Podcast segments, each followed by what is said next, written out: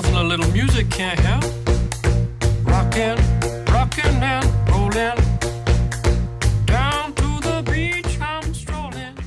Fala gurizada, tudo belezinha? Sejam muito bem-vindos a mais um Cóleras e Dragões. Esse é o nosso episódio de número 82 e eu sou o seu host Zé Vitor Schneid.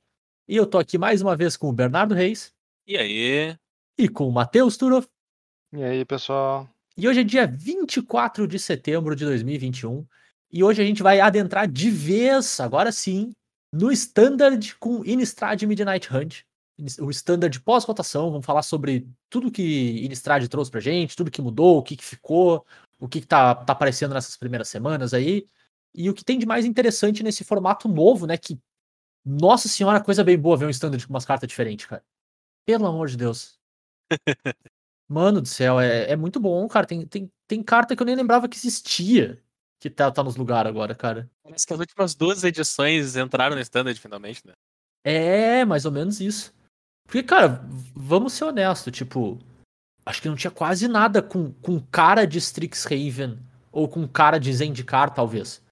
Eu não acho que Forgotten Realms vinha pra botar cara de alguma coisa em alguma coisa, porque tem cara de Core 7 mesmo, as cartas boas são individualmente boas, não tem tanta, tanta, vamos dizer assim, cara de arquétipo mesmo, né? E, e Kaldheim até tinha algumas coisas, mas também tinha cara mais de carta individualmente boa. Agora a gente vê umas, umas coisinhas querendo fazer umas mecânicas que a gente não tinha visto. Acho, acho legal, cara. Tô, tô empolgado, sim. Mas tô triste que ainda não tenho deck Thermal Alquimista. Falta aí.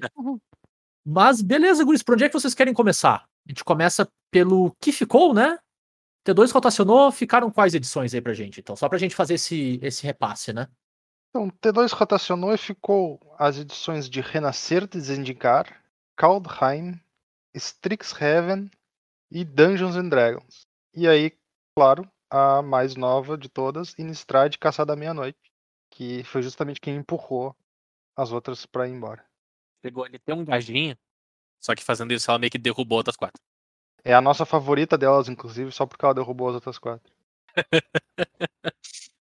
Eu acho que dessa vez o Bernardo vai ter que concordar que é um preço que a gente tá disposto a pagar, né? Ah, 100%. a, a derrota de. De Eldraine é um preço que eu tô disposto a pagar. Ai, ai. Ô, Bernardo, daqui dois anos a gente vai ter o retorno a Eldraine. Ah, tá. Não, que dois anos é. É outro momento, outro mundo. Daí eu vou ter reclamações novas pra fazer, tudo tranquilo. Planeswalker de uma mana no retorno de Eldraine? Detroit chamar? Exatamente. É. Pô, podia, né? Pá. Imagina Bah. só, imagina só. Aí sim. Nossa, nossa. Até fiquei feliz. Quando é que volta pra Eldraine mesmo? Mas do, do standard passado, Gris, tipo, beleza, a gente rotacionou, bastante coisa foi embora, o Drain foi muito marcante, mas nem tudo foi embora, né? Tem algumas coisinhas que ainda ficaram por aí, né? Alguns deckzinhos que não, não se perderam nessa, nessa rotação, né? É, por incrível que parível, tiveram algumas shells de deck que se mantiveram após perder as cartas super poderosas que caíram. Ah, o Mono White é um que conseguiu se manter muito devido ao principal bicho que é a removal do deck ter ficado. O bicho 3 mana 2-2 que exila permanentes de 4 ou menos, que é Uhum. a carta, a removal branca do deck Mono White, né? Esses decks aí eles precisam de uma carta que faça algo e bata. Então, muito pelo fato dela ter ficado, é, tu consegue interagir, e aí tu bota junto as cartas novas que vieram pro Mono White, que são boas, a gente vai falar mais delas adiante. E o Mono White se manteve. Apesar de, no finalzinho do, do standard, ele ter, ele ter dado aquela sumida, porque no começo a gente via muito mais. Antes da rotação antiga. No final ele deu uma sumidinha, mas ele continua aí. E porque é deck de monocolorido, Snow, Snow, terreno 4-3, né? É, Outro e deck. Pode falar. Eu sei dizer, ajuda bastante também o outro drop 3 que é interativo, né? Não interage com o board, mas interage com o que teu oponente poderia estar fazendo contra ti, que é o nosso glorioso Paulo Vitor aí, né? Exato. Então, o PV bastante, assim. continua voando, continua batendo 3. Ah, ótima cartinha, nosso glorioso amigo Paulo aí. E é bom, é exatamente isso que tu quer, né? Tu curva, né? Tu faz às vezes teu drop 1, drop 2 ali, começa a construir o board quando tu faz seu drop 3 ali, que é quase o teu topo da curva, no fim das contas, o deck desse, tu consegue interagir com o que teu oponente tá fazendo, né? Tudo que tu precisa pra um deck que entra no board, né? A outra shell de deck que manteve é o deck azul e vermelho de dragões. Agora muito mais dragões do que era. Antes era quase uma desculpa o nome dragões pra te não dizer tempo, porque tempo é um nome horroroso pra deck. Quem Jura, chama, deck de, quem chama deck de alguma coisa tempo é porque tá sem criatividade, cara. Tava sem tempo? Tá, sem tempo, eu ia dizer a mesma coisa. Eu odeio todo mundo nesse momento. Absolutamente todo mundo. Todo mundo, não sobrou ninguém, assim. Todo mundo. Não Nem o carinha, ninguém. o carinha do cardboard crack, Bernardo. Ah, não, cara, cara não dá pra odiar, o- não dá pra odiar o carinha do Cardboard Crack. Perfeito. Então Que tá bom. continua fazendo. Que continua fazendo ótimos quadrinhos, Flávio. E o carinha das musiquinhas lá. o- O Remy. É. Não, quem, quem adora o Remy é vocês, cara. Pô, Bernardo. Não precisa adorar o Remy, mas. Bernardo, ao invés de te preocupar com o nome do deck dos caras, play Snap. Ai, meu Deus. Mas agora tem mais dragão no deck de dragão, então é isso. Agora tem mais dragão no Que deck dragão legal. tá acompanhando o nosso glorioso Goldspan? Goldspan Dragon, custa 5 mana, é 4-4, tem ímpeto e voa. Beleza. Pode seguir adiante. Tá, não mas- tem nenhum dragão? Exatamente. Ele é um dragão, ele tá no standard, ele joga. Não, justo, mas, mas que dragão que tá junto com ele no deck de dragão? Junto com ele, nós temos o glorioso dragão da tempestade. Eu não lembro o nome do dragão da tempestade, é coisa? Imrif. Ymrith, isso. Imrif. Que é o nosso glorioso dragão lendário azul, que é 5-5. Enquanto ele tá desvirado, ele tem Ward, de 3, 4 manas. Uhum. É isso, né? Procede, 4 manas. 4 manas por 7. E ele é o que vai te dar o card advantage. Porque quando ele causa dano de combate no jogador, tu compra uma carta. E se tu tiver menos que três cartas na mão, tu compra igual a diferença. Como o deck de dragões trabalha com cartas de que ficaram, cartas que ficaram tem Foritel, e as cartas de Foritel saem na tua mão. Emery fazendo uma, uma, uma apariçãozinha aí pra contar a história. É interessante porque. É, é tipo, a imitação de Ojutai que ele faz já é boa o suficiente, né? Exato. Pô, eu achei que tu ia manter o teu personagem e dizer que era um Ojutai melhorado. Tudo bem. Não, cara, para, que já acabou esse episódio. Algumas pessoas poderiam dizer que é melhor porque não custa branco. E aí tu pode usar um deck sem botar branco. Mas Olha aí, ó.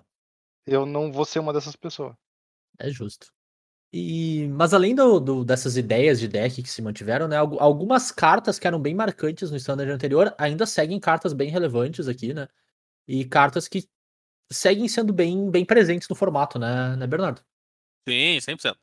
Apesar de não serem decks, serem só cartas que mudaram de lugar, elas continuam presentes, continuam ali as quatro funcionando bonitinho e provavelmente vão ficar funcionando as quatro cópias da mesma carta até rotacionar, porque elas se encaixam muito bem na curva que fazem, Uhum. no plano de jogo, são cartas fortes sozinhas.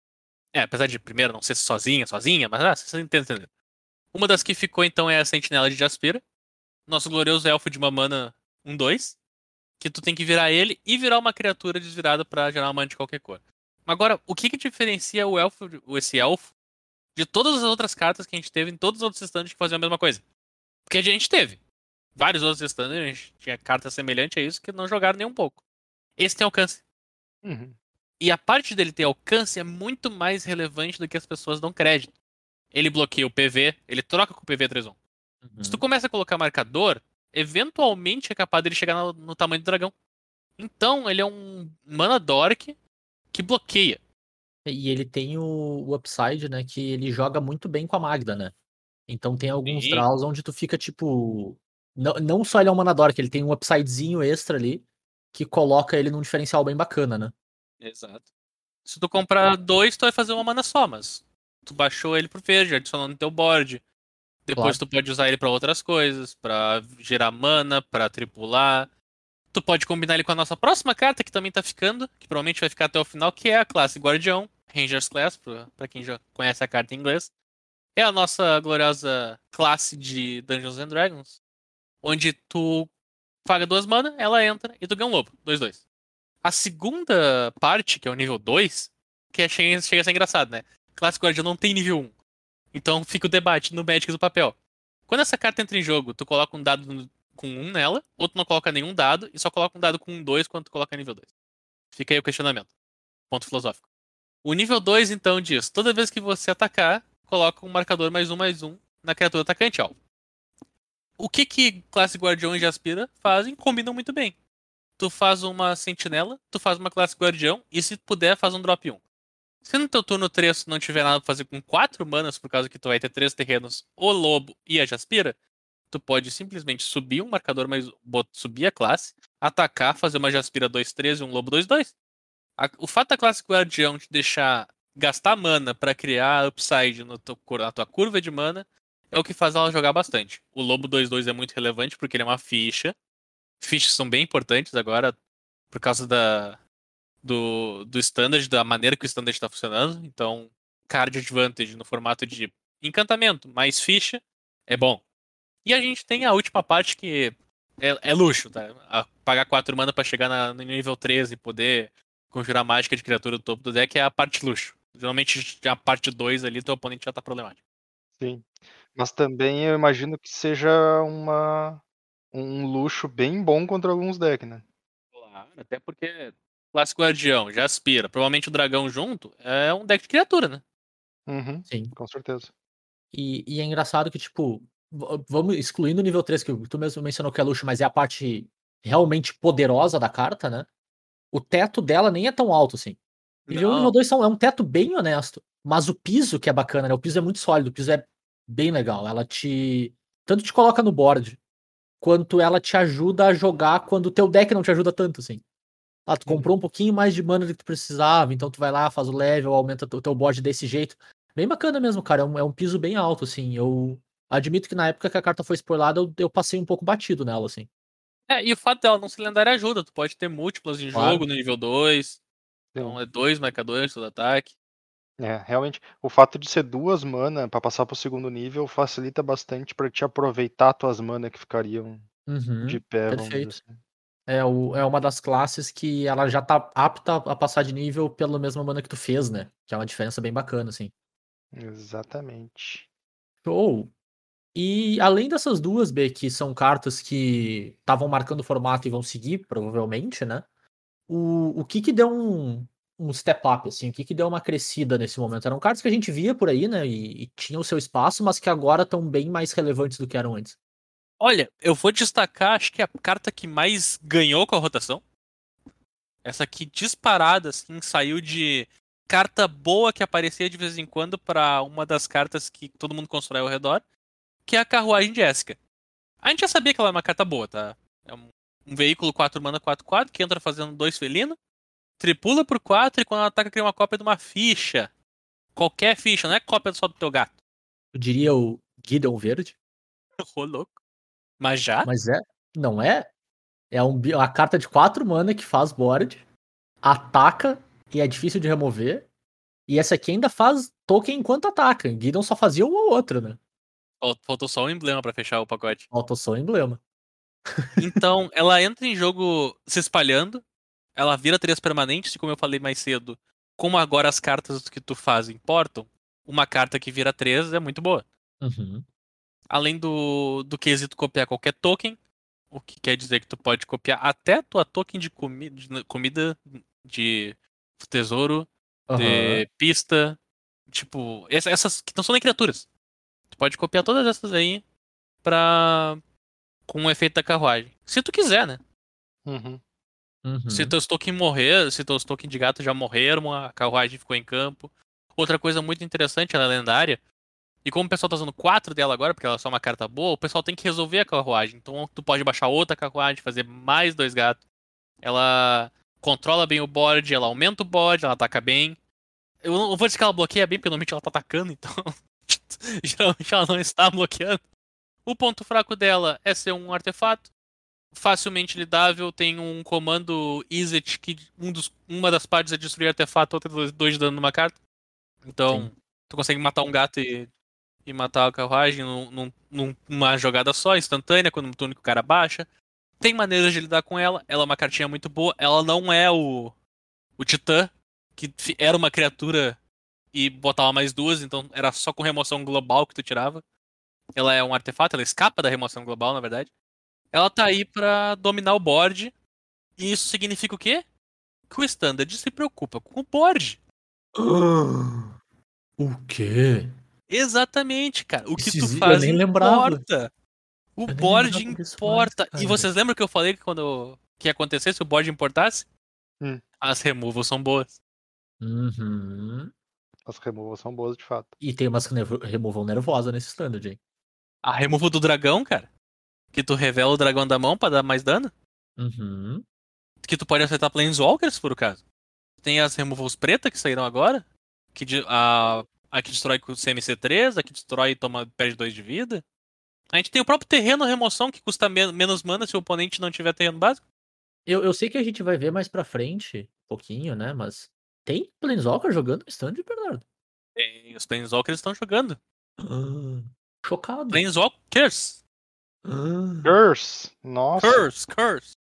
caraca. Tô surpreso, cara. Tá com cara de standard esse standard. Pois é, né? Eu já nem Coisa lembrava, pra- nem lembrava que dava pra fazer, porque o último tinha cara de Commander, né, meu? Isso eu é já nem só lembrava porque. mais. Isso é porque tá no início. Tá no início. Daqui uns duas, três semanas vocês vão ver que vai sair, ó. Tem- cara, é a parte que sempre é real essa frase. Do nada um troço pode deturpar de tal maneira que. Já viu, né? Aparece o, o deck. Deixa eu pensar num bicho lendário bem de Commander mesmo, que saiu nessas últimas edições. Ah, Tem o Snapcaster. A, a é gigante. pode escolher. Bom, isso é. Qual Elder Dragon tu quer colocar nesse papel aí? Não, os Elder Dragons são umas vergonhas, nem me fala daquelas porcaria. Pô, tu tem o deck que faz Velomacus pra ficar fazendo mais Dragon's Approach, cara. É, mas é. Tu sabe que é vergonha e é isso aí. Só se for vergonha pra minha vaca. Nossa senhora. Vergonha pra tu. E vergonha pra tua vaca. Coitada da minha vaca. Hashtag mancha. Então, o que, que ficou bom agora? Que o pessoal usava antes, mas agora ficou bom. As mainlands. Uau! É que as mainlands eram novas, né, cara? Eu acho que o pessoal não teve tempo suficiente de colocar mais no deck. Mas agora elas se encaixam na tua mana. O pessoal é bem comum usarem quatro delas. Justamente elas são monocoloridas, os decks agora não tem muitas cores. E o fato de elas entrarem de pé, se elas forem até o teu terceiro terreno, ajuda muito. Cara, eu achei sensacional. Ajuda que muito. design sensacional. Uhum. Pá, porque assim, tudo que tu não queria era uma mainland que entrasse de pé tarde quando tu quer transformar ela em bicho, né? Mas o fato dela entrar de pé no início, cara, é. Nossa assim, ó. Beijos de design, cara. Parabéns aos envolvidos. Não, sério, é muito bem desenhadinho, cara. É muito legal. Eu só sei que com, com ela sendo fast, né? Entrando cedo de pé, e as outras terrenos que saíram agora né, em estrade sendo lento, ou seja, entrando tarde de pé, tu pode ou dar muita sorte e fazer todos os teus terrenos de pé, ou dar muito azar e fazer todos os teus terrenos virados. O cara pode. O cara vai ter que mandar a famosa skill. É, Sempre que ele acertar todos os, compra os lands na ordem certa. todos os lands na ordem certa. Levanta e vai embora depois do primeiro jogo que isso acontecer, né? Nem joga mais. Aposenta por cima. Então, como o Turo falou, para combinar com essas Fast Mainlands, nós temos as novos, os novos terrenos que vieram com o Innistrad, que a gente está chamando de Slowlands. Por quê? Elas entram desviradas a partir do terceiro terreno. Então, elas não entram de pé que nem essas aí, elas se invertem. Elas invertem na mesma proporção. Só que se elas forem o terceiro terreno junto com essas, elas entram desviradas. Então elas se unem nesse ponto. O 3 E é o enlace ali, né? Em- assim, ó, o 3 tá todo mundo junto. É aquele círculozinho assim, ó, entrar de pé. Daí, antes, an- antes do terceiro turno, depois do terceiro turno, e no terceiro elas estão abraçadas no círculo ali. O segredo é ter um monte de drop 3 nos decks, então. Talvez seja. Descubra no próximo capítulo de Standard. As, as lands, então, o pessoal adorou. Eu gostei muito delas, porque se são terrenos que entram de pé depois de três turnos, significa que três turnos são jogados. E a partir daí tu quer baixar mais terreno, quer fazer mais coisa. Isso indica um standard que vai jogar pra caçar tuas mágicas, tuas permanentes importam, tu não vai precisar sacrificar a cor de mana, que nem tu precisava com os terrenos que a gente tinha, que tu baixava ou de um lado ou do outro, por causa daqueles que tu queria que ele entrasse de pé. Teus terrenos duais agora entram de pé.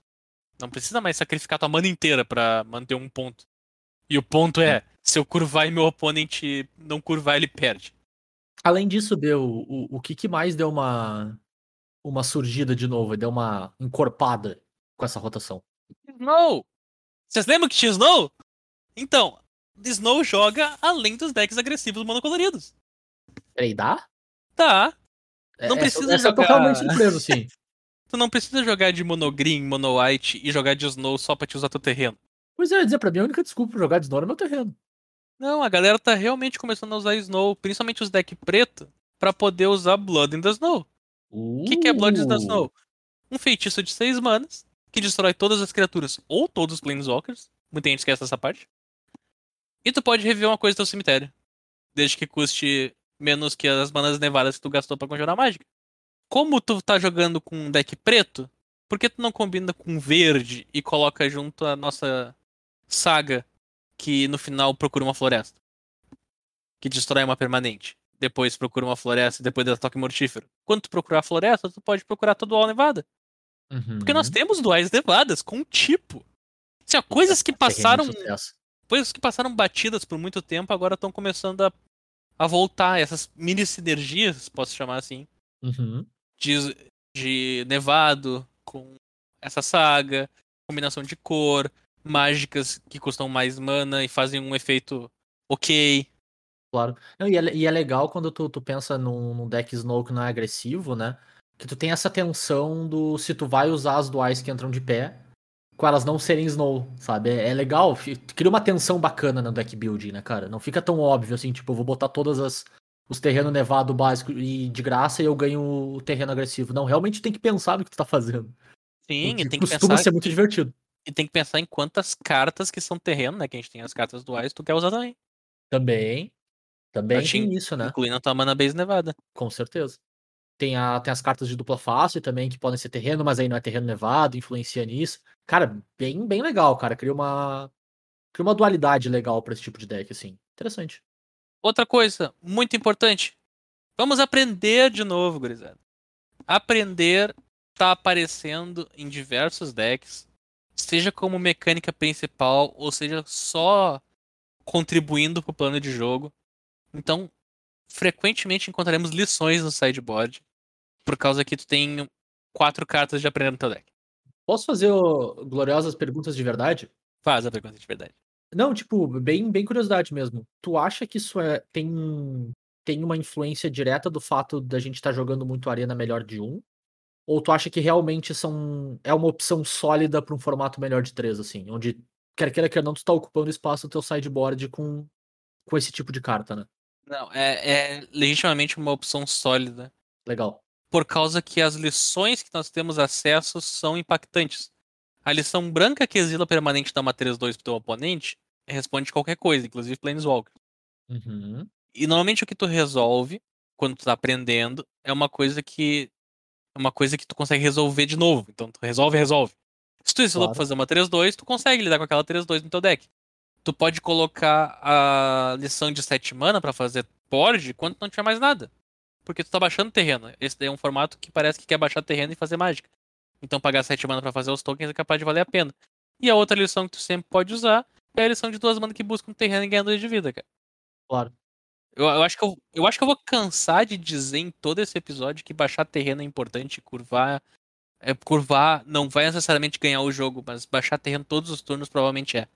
E vou fazer aqui o, o comentário como alguém que me importa muito. Muito legal ver que Environmental Sciences é uma carta de verdade no Standard. Preocupem-se com a natureza.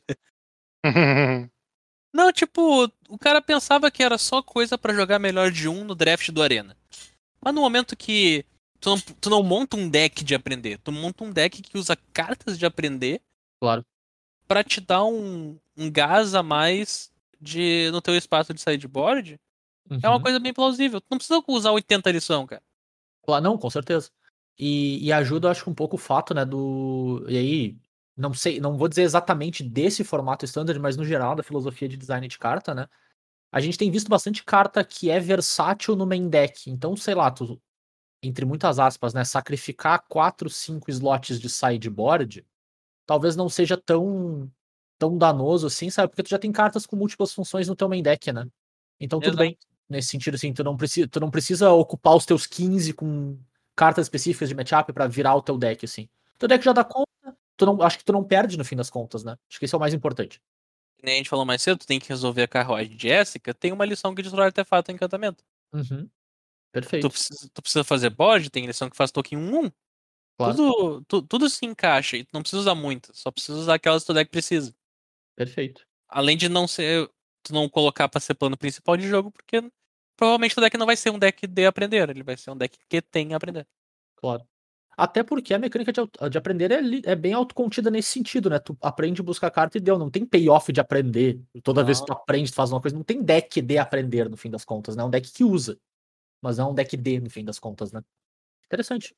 Cara, eu fico feliz de ver, cara, porque realmente pra mim era era uma mecânica com cara de limitado, total, assim. E quanto muito um ou outro slot no standard, mas legal ver que tá tá razoavelmente consolidado, em especial no maior de três, onde tem essa. Mais uma vez, eu, eu gosto quando tu tem a tensão entre fazer escolhas de verdade quando tu monta teu deck. No fim das contas. Parece meio bobo dizer isso, né? Mas é legal, cara, tipo, tu, tu não tá sacrificando no power level, mas tu tá tendo que escolher, pô, eu vou botar a décima primeira carta no meu sideboard pra trocar num matchup específico ou eu vou colocar a quarta lição? Sabe? Escolher é, é, é legal, cara. É massa, é estratégico. É uma das coisas que faz Magic tão legal, assim. Então, muito, muito massa ver isso acontecendo, cara. Muito massa mesmo. E, beleza, a gente, duas semanas atrás, né, falou bastante sobre as cartas que a gente gostaria de ver tendo impacto no Standard, cartas que nos chamaram atenção e tal. E depois dessas duas semanas, Bernardo, o que, que solidificou? O que, que são as cartas que chegaram e estão dizendo assim, o formato vai me incluir, eu vou ser relevante aqui? Vamos lá então. Cartinhas que chegaram chegando. Ch- Nós temos o Adversário Intrépido. Essa é a cartinha então que eu falei que chegou no Mono White muito, muito, muito forte. Uhum. É uma criatura 2 mana 3-1, vínculo com a vida. Mas tu pode pagar duas manas, quantas vezes tu quiser, uma branca e uma incolor, pra colocar um marcador nele. Que é, e esses marcadores são marcadores de valor. Eles são diferentes dos bichos. E, as- e ele tem uma aura, uma aura que a gente chama, né, uma passiva, uma habilidade dele, que diz as criaturas que você controla tem mais um, mais um pra cada marcador de valor que ele tem. Então, além de ser teu drop 2 que tu baixa normalmente, ele é teu drop 4 antífono. Claro. E é, e é bom pontuar isso só, né? Essas duas manas que tu paga quando tu quando ele entra no campo de batalha, né? Exato. Não é, não é qualquer momento, assim, só pra deixar isso bem, bem claro. Ele entra em campo e triga. Isso, perfeito. É quase um multi-kicker, mas não é exatamente. É, é. É perto o suficiente, pelo menos, assim, né? É, é pra ti não. É pra ti não perder a mágica no cast, né? Acho que essa é toda a moral. É, eu acho que sim. Sim. Ou Paga ele por tu duas pode... mana, entra em jogo e daí, decide, daí triga. Se o oponente matar, tu não paga. Sim, perfeito. Cara, eu, tô- eu tô intrigado pela possibilidade. Agora que eu percebi que é ETB, pela possibilidade de brincar esses bichos. Enfim. Hum. Não que Então, eu acho esse- que esse é o caso, né? Mas tudo bem. Esse carinha aí, ele entra em dois pontos da curva. No drop 2 normal 3-1. Uhum. E o drop 4 que dá uma antífona né, pra todo, pra todo o teu time. Que é- são coisas que o Mono White quer. Ele quer gastar a mana quando ele compra demais. E ele quer baixar bicho quando ele precisa curvar. Perfeito. E, cara, bem, bem legal mesmo, né? Uma das cartas que a gente acabou nem mencionando no, no episódio, falando sobre, né? Mas é bem a cara, tipo assim, se, se tem a casa pra ele, se tem o deck branco agressivo, é muito difícil que, não, que ele não esteja incluso, né? Ele é tudo que tu quer. É tudo que tu quer no deck branco agressivo. Ah, Perfeito. Inclusive, decks que eu adoro, adoro que existam no formato. Deck BW agressivo, com esses efeitos de mais um, mais um. Deck azul e branco, meio que agressivo, com counterspell reativa que faz alguma coisa a mais. Nem todos os formatos podem incluir esse tipo de deck, mas são decks legais que eu gosto de, de ver quando existem. Esqueceu de mencionar um, Bernardo, dos seus favoritos. O Big? Head. Ô, louco. Mas eu Big tava falando só de decks com azuis, cara. Com branco, Ah, quer tá. dizer. Ah, perdão. Deck branco, e- branco e preto Winnie, ah, branco e azul Winnie. Porque pra mim são as, as duas marcas de todo o standard que tá começando pra ti. É Ah. Mono White e Big Head. Não, não. Onde, onde que eles estão? Eu nem, eu nem comecei a fazer Big Head nesse standard aqui, porque eu já sei que não. Bah, Pra te, pra te ver, cara. Esse aqui eu já, já olhei, pra, olhei pro formato e disse, né. Não é Mas- tua vez. cara, como assim? Tem os dragão lá, dragão, Dragão. dragão dizem de cara. Não, não, não, é, não é a vez, não é a vez. Não é, vai lá. Pô, tem o dragão de 5 mana e o dragão de 7 mana e. Mas, mas até porque o nosso glorioso amiguinho ao lado faz um bicho maior e que bloqueia o dragão, né? É, esse bicho aí, a gente, a gente sabia. Todo mundo sabia, É. a gente avisou que ia ser o cara. Ele, ele por só, por si só é uma carta muito forte. Que do começo, quando todo mundo tá querendo só fazer o seu plano de jogo, fazer suas jogadas, ele é Rain 7 e 56 cartas. Então, Rain 7, nosso Glorious Planeswalker verde de 5 mana aqui, que faz um, um Elk XX, que procura terreno, que tem um ultimate que ninguém se importa porque a gente nunca chega nele. Assim, ó, o Planeswalker é bom, a criatura que ele faz com alcance é melhor, e ele tá aí pra encher o saco de todo mundo. Por bastante tempo. Ele vai, ele vai ver jogo o tempo inteiro, né? Muito Vai, difícil. vai ver jogo tempo. Vai ver jogo o tempo todo. A menos que o formato fique deturpadaço. É, Mas- o problema vai ser se nas próximas edições do Standard agora sair algum terreno que faça algo quando ser sacrificado. Daí o Rain 7 sai de controle, sabe? Justo, justo. Se terreno que sacrifica. Se tiver alguma coisa que sacrifica terreno pra fazer algo, beleza, porque tu precisa dela e tu não encontra ela com o Rain. Uhum. Agora, se tu tiver terreno com efeito de sacrifício, terreno que tu recicla, terreno que ne- por qualquer motivo vai parar no cemitério, aí o Rain 7 fica, fica Complicado. um pouquinho erra- complicado. Claro, não concordo. Mas eu, eu- não acho nem esse o caso, né? Acho que eu acho difícil que aconteça, porque parece bem óbvio, né?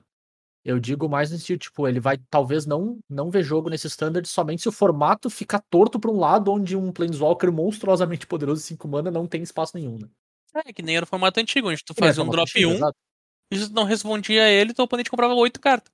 Sim, exatamente. É, isso que eu- é bem isso que eu quero dizer. Então tem que ficar torto pra ele não ser bom o suficiente, né? Sim. Bem nesse sentido. A terceira carta que eu tenho aqui pra trazer pra vocês também é de dar porrada. Ela é a buscadora da tempestade temerária, mas essa a gente já falou também que ia dar bom. Uhum. Ela é a nossa. Como é que é? O. Como é que é mesmo? O Goblin de 3 mana 2-2 que fazia outros Goblins? Eu sempre esqueço o nome dele. O Rebel Master? Turbo Master. Rebel Master é a nossa personificação de Rebel Master do Standard. Não tem nada a ver, mas a gente compara porque é 3 mana 2-2. Com- Porque esse bicho aqui é 2-3 e ele ganha mais 1 mais 0. Então assim, ó, ele é 3 mana 2-3 e dá mais 1 mais 0 em ímpeto pra uma criatura. Pode ser ele, pode ser outra. Do outro lado, ele é um lobisomem. Então se for noite, ele dá mais 2 mais 0 e atropelar. Além de ser uma 3-4. Carta de dar pau. É isso. E te, e te falo, né? É, não, é, né, é forte. É, a gente falou bastante dele, né, no, no outro episódio, mas tá aí, né? Tá aí. E tá, e tá, e tá dando pau. Tá, tá dando muito pau. Check, Tá, check, né? Check, check. Tá aí, dando pau. Show. Ah, mas então eu só quero bater nos outros. Eu vou fazer a tua vinheta, Zé. Mas então eu só quero bater nos outros. Não, tu pode também se defender. Tu pode se defender com encantamento lendário. E esse eu achei que não ia ver jogo no standard, não, hein? Tô surpreso, cara. Tem cara de carta de Commander. Vamos, vamos é porque tu tá vendo ele no deck errado. Esse- todo mundo viu ele no deck errado. Eu também vi ele no deck errado. Todo mundo viu o massacre do gancho de carne com a habilidade sempre que uma criatura tua morre, o oponente perde um de vida. O que as pessoas não viram no massacre do gancho de carne é que sempre que uma criatura que o oponente controla, tu morre, tu ganha um de vida. Uh, e o fato de que ele é uma cólera e que faz isso. É, então tu não vai usar isso aqui no deck de sacrifício.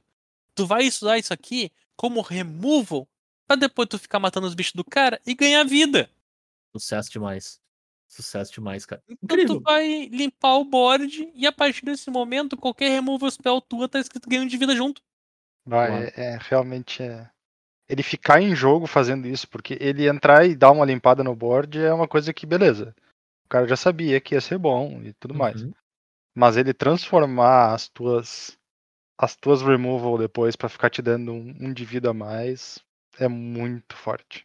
É o que faz a diferença, porque às vezes tu quer esperar um turno a mais pra te ter uma mana a mais, porque ele é, ele é X, né?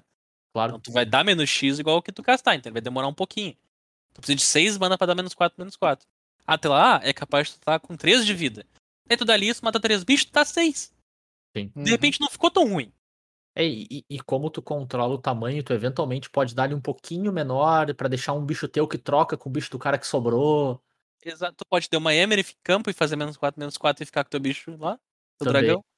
É, cara, realmente, realmente. Então esse foi o ponto que eu acho que eu deixei passar, eu acho que muita gente deixou passar.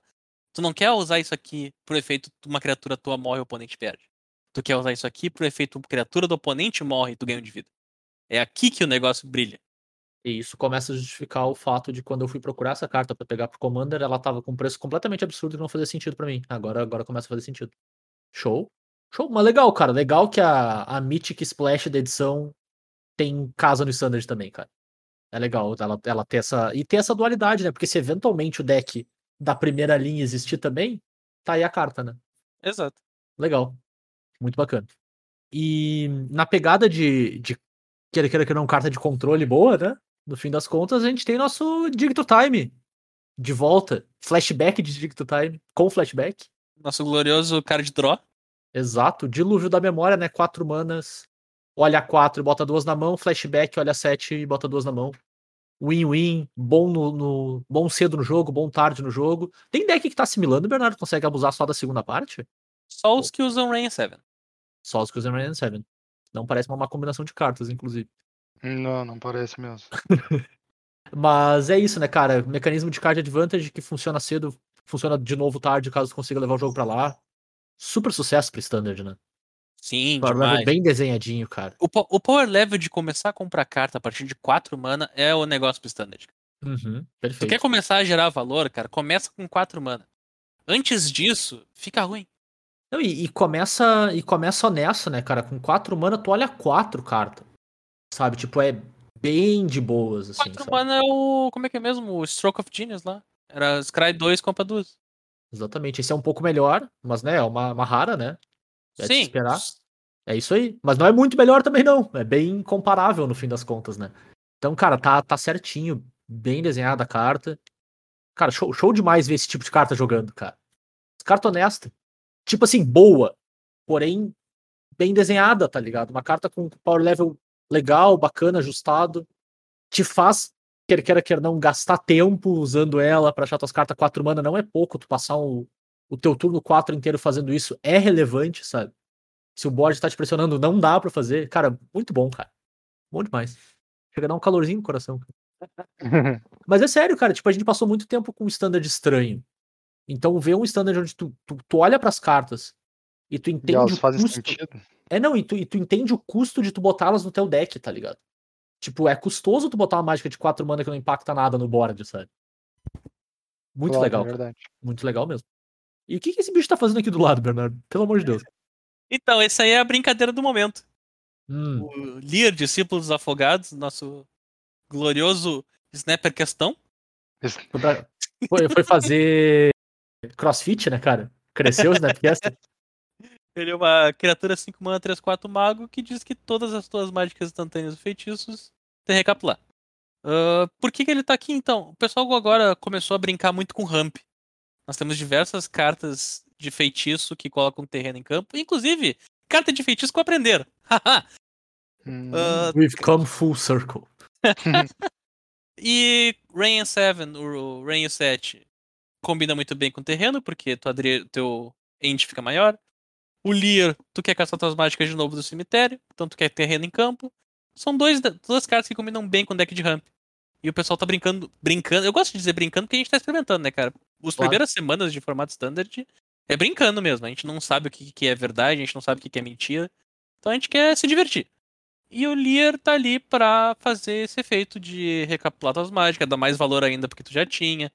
Uhum. O pessoal tá tentando usar até o bounce. Vocês lembram daquele bounce de mágica ou, ou criatura de três mana que aprende?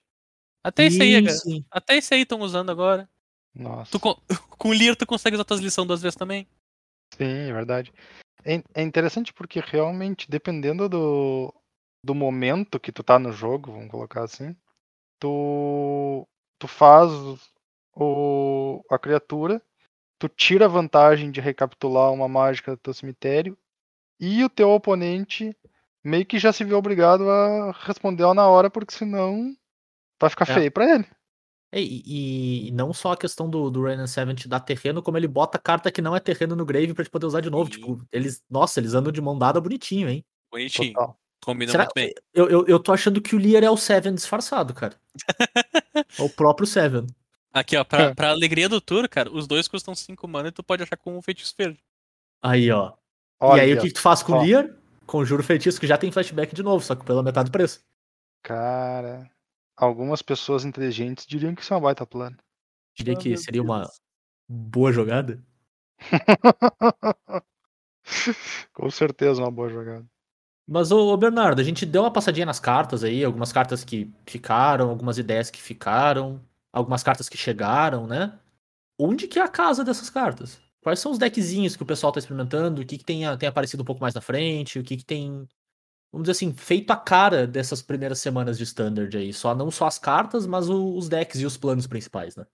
Bem, eu coloquei um monte de decks aqui, vocês sintam-se à vontade pra pegar qualquer um que você achar massa. Porque Opa. o standard é isso, né? Peguem os decks que vocês achar massa e vão, vão brincar. No fim, no fim das contas, estamos jogando arena. Dá pra fazer. Vou começar por onde? Vou começar pelos decks de ramp, então, já que a gente tava falando do Lear e do Rain 7. Boa. Uh, os decks de ramp, então, estão muito legais, principalmente o deck GW. No momento, o deck GW. Ele é um dos principais decks. Ele usa Yasharn, por causa que o Yasharn busta dois terrenos pra tua mão, cara. É muito engraçado isso. Ele usa o Yasharn, que é o bicho, o porco lendário, pra buscar uma floresta e uma planície e colocar na tua mão. É, é, é umas coisas incríveis, assim, do, do jogo, que tu só consegue perceber depois. Então ele usa a base verde, que é o Rain 7, a carruagem de Jessica. Ele usa o, o branco pra, pra o Yasharn, usa o branco pra Emeria's Call, que é o terreno que é mágica. Ele usa a carta favorita do Toro, que é o Festival da Tempestade, que tu olha as cartas topo e coloca os bichos 5-5. Collective Company, rapaz. Os bichos 5-5 não, bota os Random 7. Bota Rain 7, exatamente. Bota Rain 7 e, e de brinde o bicho 5-5, né? E de brinde o bicho 5-5, exatamente. Que pode ser 6-6, Ou 7-7, 6-6, 8, é. 20, 20, 18, 18. O que, o que a quantidade de terreno que tu tiver dizer. E Ah, de acordo, de que acordo que com o ele- Turo, a quantidade certa é 6. Se o bicho bate 6, ele é bom. É, Mas, cara. A moral é a seguinte, cara. Por que, que tudo isso aqui é importante? Porque o pessoal decidiu usar as cartas de Landfall. Landfall é Uhum. baixar terreno. Baixar terreno encaixa com carta Landfall, pasme. Ué? Então, o Scourt, o Scourt Swarm, que era o que fazia token 1-1 dele, de repente vira um monte de bicho ao mesmo tempo. A saga, o encantamento dos gatos, que quando tu baixa, tu pode botar marcador ou fazer um gato 2-2. Também fica, fica bem relevante, porque tu não para de fazer terreno. Todas as mágicas que são terreno se tornam relevantes, porque elas são terreno. Claro. Então não para de fazer terreno no deck de ramp. E os teus terrenos fazem mais coisa, e os seus terrenos são mágica. E os seus terrenos aumentam o poder do, do token do Rain. É, a gente vai, vai, vai e parece que não acaba. Bem sinérgico, né, cara? As coisas conversam bem entre si.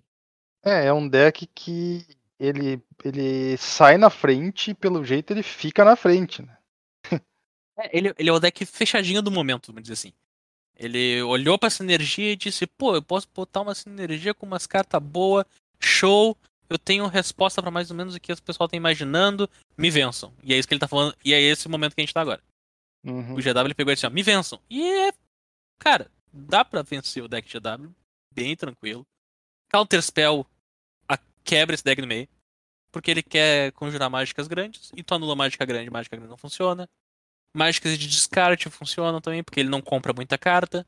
Então tu descartar a carta grande que tá na mão dele, que ele tá preparando, te ajuda. Então, dá pra lidar tranquilo com, com o deck. Suave. É, E, e tu falou Counterspell especific- especificamente, né? Costumam ter Counterspells de custo baixo que lidam bem com cartas de custo alto, né?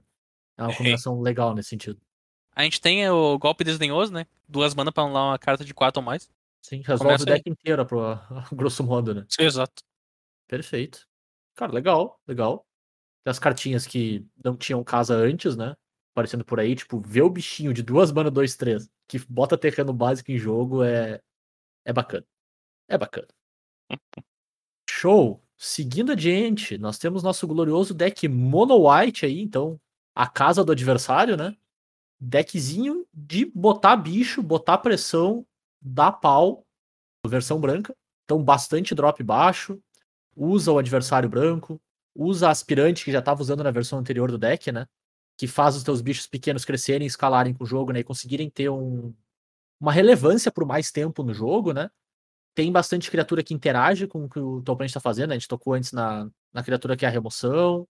A gente tocou antes na, no PV, né? Que interage com, com a mão do teu oponente, né? Com o que ele pode eventualmente fazer para acabar com o teu board, né? E de cartinhas, assim, a gente até mencionou semana passada, né, mas uma cartinha que tá na- nesses decks é a Adeline, né? O nosso Brimas Plus Plus aí. Que é tudo que o deck quer, ele já vai estar curvando, ela vai entrar grande, ela vai fazer mais criatura, porque tu, tu vai estar atacando já quando ela entrar no campo de batalha, né? Então, achou a casa dela aqui como faz completo sentido para ela, né? E o deck conta também com a remoção ótima que a que trouxe pra gente, né? Que é a Fateful Absence, duas manas para destruir qualquer coisa. E como ele costuma tirar o tempo do, do que o teu oponente tá fazendo, né? Provavelmente vai ser uma removal sem drawback. Então, cara, o deckzinho tem um plano sólido, vai botar pressão no teu oponente, tem criatura boa, tem criatura que cresce, e tem criatura que faz mais criatura. Então ele tem um plano tanto de, de crescer em altura quanto de crescer em largura, né? No, no board, sólido, 10 de 10. É, o drawback da remoção branca é capaz de ser um upside, porque se teu oponente não sabe o que tá fazendo, ele pode acabar estourando a, a pista Em dele. vez de matar um bicho teu, né? em vez de, é, em vez de fazer uma jogada mais relevante. É verdade. Win-win. Win-win. Pô, esse é um total confuso de Stonks, né, cara? Porque se o cara vai lá, sei lá, eu, eu dou-lhe a removal no turno 13 ele estoura a pista e eu fico, meu, ou ele não sabe o que ele tá fazendo, ele com certeza tem uma cólera na mão dele. Não tem, não tem duas, não tem, não tem meio termo, tá ligado? Não existe meio termo nessa situação. Muito legal. Cara, deckzinho sólido 10 de 10. E com os dois bichinhos de Kaldheim que eu gosto, cara, nesse tipo de deck, que é o Usher e o Clarion Spirit. Bicho que faz bicho, cara. Bicho que faz bicho, que já é bom por si só. É tudo que esse tipo de deck quer, né? Show! Próximo deck, então, nós Pô, temos o. Eu, eu, eu tô muito surpreso. Uau! Você tá surpreso com o deck, cara? Não, eu tô muito surpreso que eu falei do Mono White e tu não falou uma palavra Cara, sobre já- Mono White. eu já tinha falado do Mono White antes, velho. Eu sei, mas eu tô surpreso igual, cara. É que se eu falasse mais do Mono White ia ficar chato. é muito Mono White. Então tá bom, então foge do Mono White. Vou fugir do Mono White, vou fugir do Mono White. E vou pra um deck Mono Black ou preto com branco. Droga, quase consegui. Não é Mono White? é Mono White, mas a gente quase, quase fugiu. Então, eu vou chamar esse deck aqui de Mono Black barra BW com Learn. Por quê? Porque nós temos o nosso glorioso iTwitch. Não nos patrocina, mas poderia. Hum, tu diz o aplicativo, aquele, o, não é aplicativo, o site pra Não, eu vou, eu vou traduzir então. né? O Virolho. vir o olho. Meu, nossa senhora, meu. Tipo, vir olho parece muito apelido de alguém lá na sexta, sétima série dos anos Com 90. certeza. Com certeza. O Virolho, então, é nosso glorioso morceguinho. Uma mana, um um voar que quando morre tu aprende. O que, que, esse, que, que esse deck aqui quer fazer então? A base desse deck é sacrificar algumas criaturas tuas para alguns efeitos de comprar carta, algum efeito adicional de, de exilar coisa, sacrificar, destruir tudo e voltar. É um deck clássico de grindar, grindar, grindar, grindar. E daí quando tu acha que acabou, tu grinda mais um pouco. Daí tu grinda de novo. E vai grindando, grindando, grindando, grindando, grindando. E aí segue e segue, pra sempre. Até o infinito. E daí teu oponente morre. Porque uma hora que que- termina, né? Uma hora te- tu Uma- grinda, grinda, grinda, grinda, que acaba o que tu tá grindando ali, né, cara? Uma hora não tem mais o que grindar, né? Exatamente, acaba o material ali. Qual, qual que é a base desse deck, então? A base desse deck é o White Witch, que a gente falou, o, Virolho, que aprende, então ele é uma criatura 1 que vai bater, vai morrer, vai te dar uma carta. Uhum. A gente tem o Shambling Last, que é o Goblin Pútrido, que faz tesouro. O carnessal. Carneçal. Cara, é. O carneçal é ótimo. É o churrasco, né, cara? O carnessal. Ah, ele morre e faz um tesouro. A gente tem o Skullport Merchant, que é uma carta de draft de Dungeons and Dragons, que tá jogando Standard. 3 mana, 1, 4 faz um tesouro, paga 2 mana, sacrifica uma criatura ou um tesouro e compra uma carta. Essa Então tu vai ficar é fazendo isso pra gerar valor e baixar essas criaturas pra sacrificar. Nós vamos usar aqui o nosso glorioso Planeswalker de 5 mana, que não é o Rain 7. Olha aí. É a Loth Spider Queen. E olha ela aparecendo aí. Cara, ela, ela, nossa, cai que é uma luva nesse deck, né? É que é uma luva nesse deck. Por que tu faz Caraca. token 2-1 pra sacrificar? Sempre que criatura tua morre, tu põe marcador de lealdade nela, tu compra carta, tu ganha um emblema, daí tu bate com qualquer coisinha, bate com um virolho, o cara toma 8. Então assim, ó, essa, esse deck aqui ele é todo voltado pra isso. Tu vai jogando carta, e jogando carta, e tirando recurso. Daí tu tira... Lembra quando a gente falava que o Jund pegava meia carta a mais sempre que ele Uhum. jogava uma, e daí no final Perfeito. ele somava valor? Então, esse deck aqui ele faz a mesma coisa, só que cada carta que tu faz gera um quarto de carta. Tá? tu, tá, tu tá gerando quase meio valor numa carta pra tentar gerar uma carta a cada, quase- a cada quatro. Agora é aquela, como tudo custa pouco, tu vai jogar tantas delas que eventualmente tu tira uma carta de vantagem. Né? Sim. Exato. E enquanto a descrição do que o Bernardo falou é bem terrível para um monte de formato, pro T2 é show, né? Sim, perfeito. A vantagem é pequena, não é uma vantagem grande. Agora tu, tu falou da Lolf, B, essa, essa aqui não só parece a Planeswalker que tu realmente emblema com uma certa frequência, tu faz o ultimate, quanto periga ela ficar na mesa depois de fazer isso. Sim. Porque não, não, não parece tão impossível ver ela com 9 de lealdade, assim. Parece bem real. Parece uma coisa bem plausível, né? É. Nossa, caraca, muito legal, cara. Ah, mas, Seria ainda mais que tu tem uma, uma liesa aqui. O pessoal meio que esqueceu que a liesa existe. Uhum. Sempre que uma criatura não token que tu controla morre, tu retorna aquela carta pra tua mão Sim. no final do turno. Então, tu consegue voltar os bichos que tu sacrificou pra fazer efeito e ganhar carta. Dá pra fazer muita coisa com esse tipo de deck aqui. E de brinde, como é um deck só de duas cores, a galera tacou Snow no meio. Claro. E a gente tá, e esse é um deck que tá usando Blood no Snow, porque tu não se importa com teus bichos no fim das contas, né? Não se Perfeito. importa de dar uma cólera, destruir tudo e trazer um de volta. É, a- é capaz de tu dar. Tu, tu te sentir incentivado a destruir teus bichos pra trazer um de volta. Porque é. Tipo, É já é uma melhor. jogada boa o suficiente. É. É, E, E, e- pode falar. falei, eu disse, não, e aquela, tu dá uma cólera com uma Lolf na mesa, tu não tá nem um pouco chateado. não, não tem como. E, o, e, essa, e esse tipo de deck usa uma das cartas de sideboard do standard. Que é uma. Que ela é. Cara, por mais estranha que essa carta seja, ela é uma carta bem de sideboard. Que é o, a Ebon Death. O dragão zumbi lendário. É, Sim. Que tem. Que é 5-2. É, é bem carta de sideboard, cara. É pra pegar os caras despercebidos e sair atacando 5 voar. Simples assim. E tu pode Sim. caçar teus cemitérios sempre que. tu- tipo, tu pode desca... Tu pode castar se tu. Se uma criatura que não se chama Emondef morreu no turno. E o que tu tá fazendo em todo esse tempo é matando a criatura tua. Claro. Então ela volta. E ela Não volta. se chama Ebon, inclusive. E ela volta. E ela volta. E ela volta. Eu vi um É. pessoal experimentando. Tipo, total semana menos um de standard ainda, né? Não era nem semana zero, porque tu, tu olha pro plano e já, já fica meio assim, mas eu vi o pessoal testando uma shell de Delver com esse bicho junto, pra ser tipo um quinto Delver, assim. Ah, começou errado, já deu. É, não, exato, exato, mas eu olhei, cara, é muito cara de pau, né? E 100%. Bondef como quinto Delver é muito cara de pau. É 100% cara. E assim, apoiamos cara de pau. Não necessariamente precisa dar certo pra ser legal. Show. Turo, qual que é o próximo deck aí? Porque o próximo deck parece, parece a tua cara. Parece minha cara, tu diria? O R, cara. Ô, rapaz, te mete. Me diz que não. O R. Mas é um R Dragons ou é um R Tempo? Sim. Depende de quanto tempo tu tem pra responder isso. Cara, o próximo deck é o nosso deck, o R de Dragões, que já foi brevemente comentado, usando o clássico dragão Gold Span Dragon, que vai continuar sendo usado até o dia que ele deixar de sair de stand, sair de stand, mas não deixar de sair.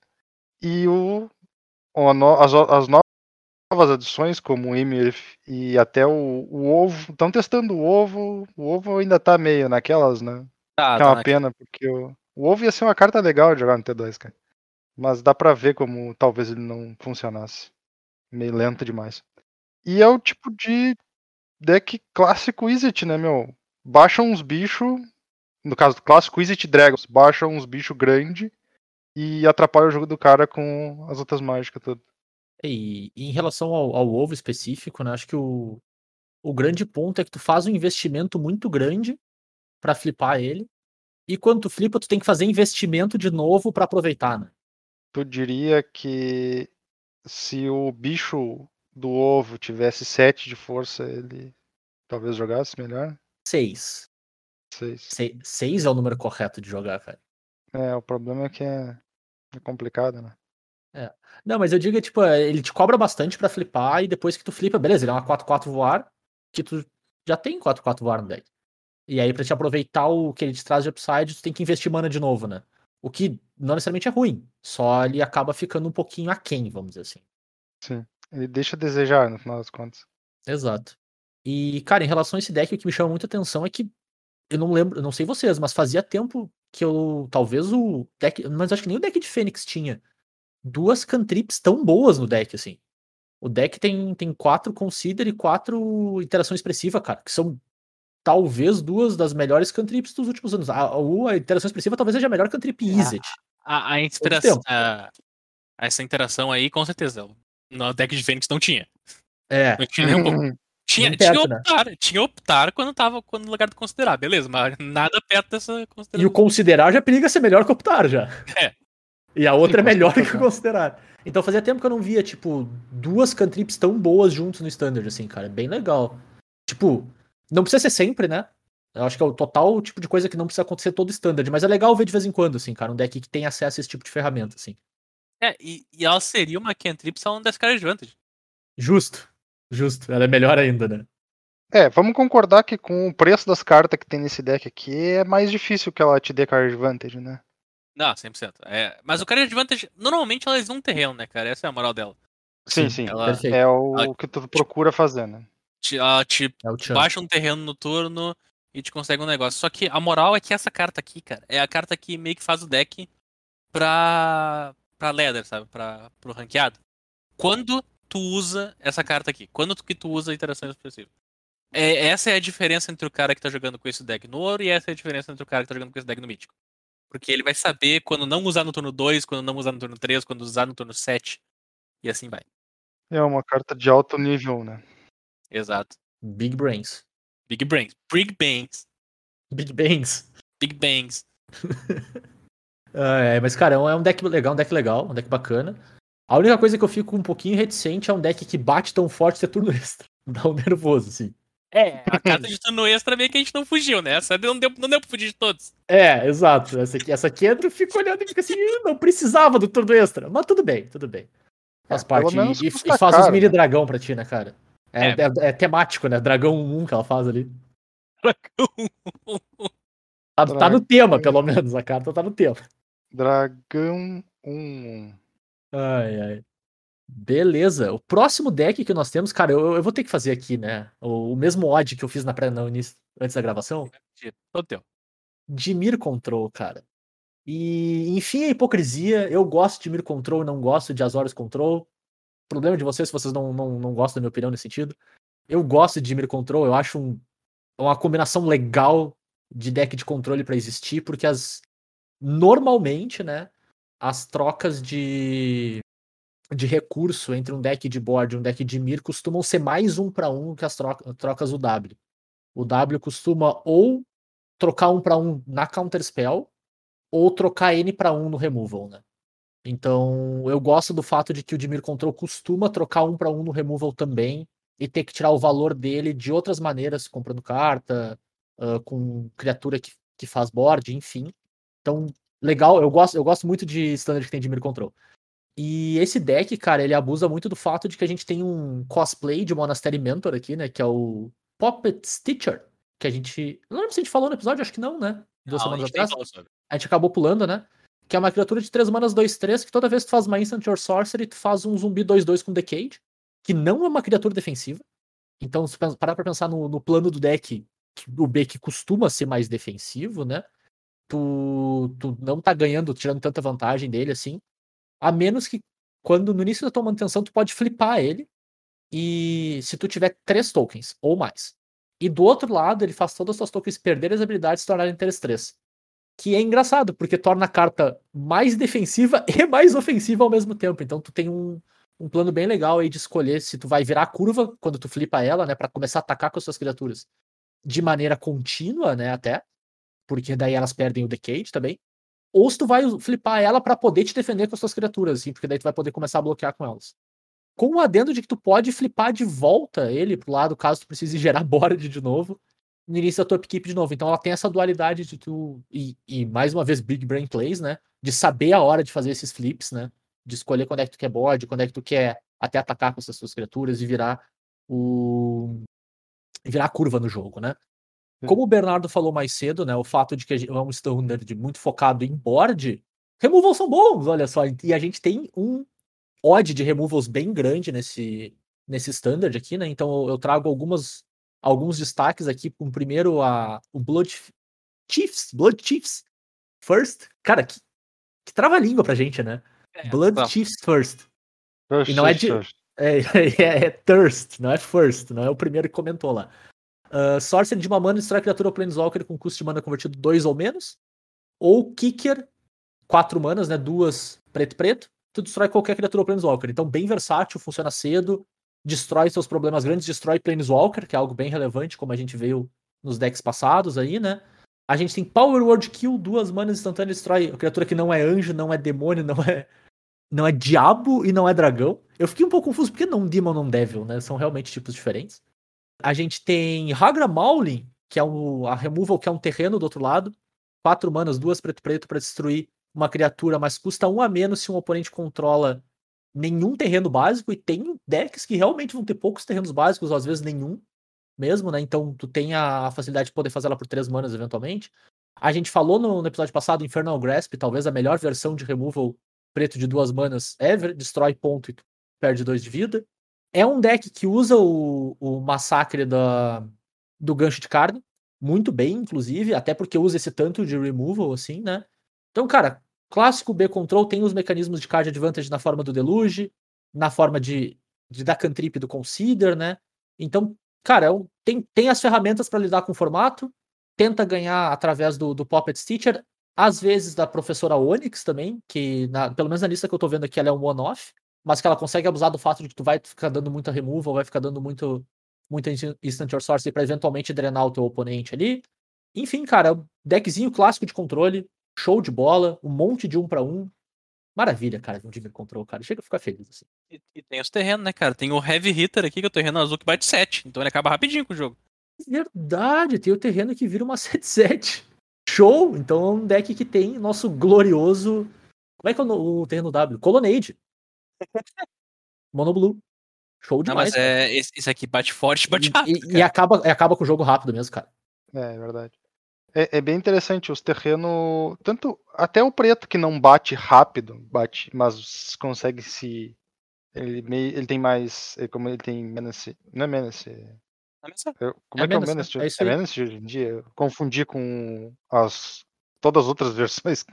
Justo. Mas eh, como ele tem menace, ele, a- ele acerta mais rápido. Ele me lembra bastante aquele. O 3-2 imbloqueável, né? Exato, 3-2 imbloqueável, e aí isso funciona muito bem pra ideia de deck de controle. Tu ter as tuas land que podem terminar o jogo, e nessa combinação de cor ficou bem certinho. As land boa pra terminar o jogo. É verdade. Cara, bom deckzinho, assim, cara. Eu, eu curto. Eu, eu, eu gosto muito de Dimir Control, cara. Sim, ó. Uhum. Legal ver ele aqui. E legal ver o. Quer queira, quer não, um deck razoavelmente defensivo, né? Usando essa versão de. Vamos lá, de. Monastery Mentor ou de Young Pyromancer, como tu quiser chamar, assim, sabe? Uma versão que não é naturalmente defensiva. Tu tem que trabalhar pra ele ser defensivo. Achei legal, assim, cara. É, não é tão fácil de tu. De tu simplesmente ficar fazendo tuas mágicas gerando um bode pra te defender também. Tu tem que trabalhar pra isso. É, é- cara, parece bem certinho pra standard, assim. Curti. Curti bastante o deck. Próximo deck. A gente falou em dar pau, né? Isso aí. Então vamos dar pau com o deck RG. Porque RG tá forçadaço. Bom, vamos ser honestos, né? É, o de- é a edição de lobisomem. É Se não tivesse um deck de lobisomem, como não tem no limitado, por exemplo, que não tem deck de lobisomem no limitado, ele é ruim demais. Pelo menos o standard tem que ter, né? Tu pode fazer o RG, cara, com ou sem lobisomens, tá? Então não te.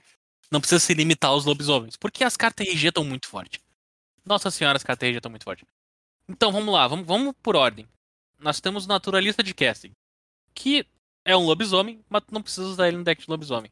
Quando ele ataca, tu gera uma vermelha e uma verde, tu não perde essa mana até o final do turno. Do outro lado, ele é um bicho 3-3 que dá mais um, mais um pros outros lobisomens. Mas só pra ele ter o teu drop 2, ter virado um bicho 3-3. Que continua com a habilidade de te gerar mana, já parece que é uma magna melhorada, né? Hum, é, É. pior que parece mesmo. Nós continuamos então com o Werewolf Pack Leader, que já era um lobisomem que a gente tinha em Dungeons and Dragons, que é o nosso verde-verde 3-3, que ataca no Pack Tactics, então 6 de ataque ou mais, tu compra uma carta. Eu lembro que eu falei que eu adorava esse bicho, porque ele ia, Uhum. ele ia f- querer ter 4 no teu deck, tu deck ia ter duas cores, e isso poderia punir ele pra não entrar no turno 2. Então, vocês lembram do pior inimigo do deck RG, né? Os- além de base. Sempre, né? Sempre, sempre, sempre vai ser, sempre será. Nós temos o nosso outro lobisomem, que a gente nem lembra que é lobisomem, que é o nossa versão do do Rebel Master, o bicho das estrelas que dá ímpeto pros outros, Uhum. Lobisomem de jetpack. lobisomem de jetpack. A gente tem, se quiser, tu pode colocar uma Arlen. Eu não sou muito fã da Arlen, cara. Eu acho que o pessoal tá meio que forçando ela, honestamente. Vou falar bem a real pra vocês. Eu não, Cara. não, não, não, não fui convencido. A Arlen até hoje, ela sempre foi o planinauta que podia ter sido, né? É. A primeira Arlen, tu lia ela, ela parecia bacana, não era. A segunda Arlen, tu lê ela, ela parece bacana, mas no final das contas não sei se vai ser não. Mas é engraçado que, tipo, ela parece combinar um monte por causa do, do menos dela. Porque o menos dela, quer queira, quer não, é. Olha o que eu vou ter que dizer no bagulho. É uma versãozinha um pouco piorada da, da carruagem, né, cara? Cara, parem de fazer isso, cara. Pelo amor de Deus. Não, mas eu tô falando pior dessa vez, verdade. Parem de fazer isso, cara. Não funciona. Eu, vocês estão fazendo uma analogia muito forçada. Nossa senhora do céu. O que, eu- o que eu tô querendo dizer, cara, tu faz uma Ouvinte, permanente de xinga quatro eles. mana. Tu faz uma permanente de 4 mana, que tu faz duas tokens 2-2 e tu fica com uma permanente que vai tirar valor pra ti. Ela tira menos valor que a carruagem. Mas não, ela deveria ser, tipo, perto o suficiente, mas não, não chega, né? Ela Não, parece chega que não chega no fim das contas, né? Cara, eu acho que. Eu, eu desconfio que a Arlen, e aí eu vou falar um troço assim, ó, que vai assustar muita gente. Mas eu desconfio que o esquema da Arlen é ela entrar em jogo flipada, atacando 5-5 trampo indestrutível. Porque isso costuma ser bom. Justo. Então, você É, ouviu aqui concordo. primeiro, o lobisomem flipado é melhor do que o lobisomem não flipado. Ninguém nunca tinha percebido. Eu juro. Lobiso- Lobisomens a mimir. Ah, mas assim, ó. Pra, com- pra combinar com a Alien, só se tiver autovolar. E se tu tiver autovolar, tem precisa da Alien, cara. É, eu acho que isso é verdade, cara. Tipo, o Tovolar, se tu quer fazer deck RG de lobisomens, que não é o caso, pode ser só RG, tu, tu quer ele pra gerar card advantage, porque teus bichos batem compra carta. Tu quer atropelar depois, porque ele vira o casting. A Uhum. casting Wolf Run é o terreno que dá mais X mais 0 e trampo. Mas assim, de fato, tu não precisa seguir a linha RG lobisomem. Porque se tu jogar de RG lobisomem, tu tá jogando com uma Arlen. Se tu jogar sem, se tu jogar sem o pacote lobisomem, tu tá jogando com o Cold Span Dragon. Então assim, acho que não é uma disputa muito justa. Pa- Parece aquele meme do tipo, você pode pegar essa sua Arlen e trocar por um dragão 5-5. Ou 4-4, voar ímpeto, por exemplo. Ou, como diria muitas pessoas, só pega e bota a carruagem de Essica que já funciona também. É, mas acho que a carruagem tá tanto na versão lobisomem quanto na lobisomem, porque é esse nível que ela tá no bagulho já. A carruagem de Esca e a classe Guardião, ah, tá, tá- tá tudo presente aí. É, eu acho que os deck verde começam com essas oito cartas, né? Se tu tem floresta, tu tem essas oito cartas. Se tu joga de verde, tu, como, tu começa 12, por aí. 12, né? Tu pode colocar o Rain. Tu pode colocar Rain. Não é Justo. obrigatório, mas pode colocar Rain. É, não é obrigatório por causa do preço da carta só, né? Porque pelo que ela faz é obrigatório. Não, mas eu vou, eu vou dizer uma coisa. O Rain and Seven, ele, ele é uma cartinha muito forte e ele se divide em dois. A, a carruagem de Essica, ela é uma carta muito forte e se divide em três. Mas, tudo isso é verde. E no standard tem uma cartinha muito boa, que é a Mãos Flamejantes. Por duas mana tu causa dois de dano numa criatura no Planeswalker e se ela for verde, ela toma seis. Eita. Tem como enfrentar, cara. E seis é o número do turno, hein? É, 6, 6 é Seis, forte. seis é o cara. Então ela É. só tem como enfrentar bem a carta por causa que elas são verdes. Perfeito. E o que que muda principalmente, assim, na, na entrada do... Na saída do caso dos lobisomens, na entrada das cartas RG? É o dragão? Ou tem mais alguma coisa que entra legal nesse deck? Olha, principalmente é, é tu usar o dragão. É, ele é o, o grande porém. Tem uma galera que tá usando o. Eu vou ter que procurar isso aqui em português, cara, porque eu não sei como é que é isso aqui em português. Pera aí, eu, olho. é, o, é a rastreadora de Ponte Espinho, que é o bicho Ah, 3 mana sim. 2-3 que tu investiga quando entra em campo. Ah, sim, Claro. o Tireless Tracker da vez. Isso aqui pra mim é armadilha, tá? Pra mim isso aqui não é pra ser jogado no standard. Mas tem gente que tá usando esse troço. Mas a principal diferença realmente é a existência do dragão e a. E, e esse bicho aí, acha não é armadilha mesmo? lobisomem. Qual que é a armadilha? Ele é um bicho 3 mana, 4-3 que tu pode comprar uma carta pagando 2 mana. Certo.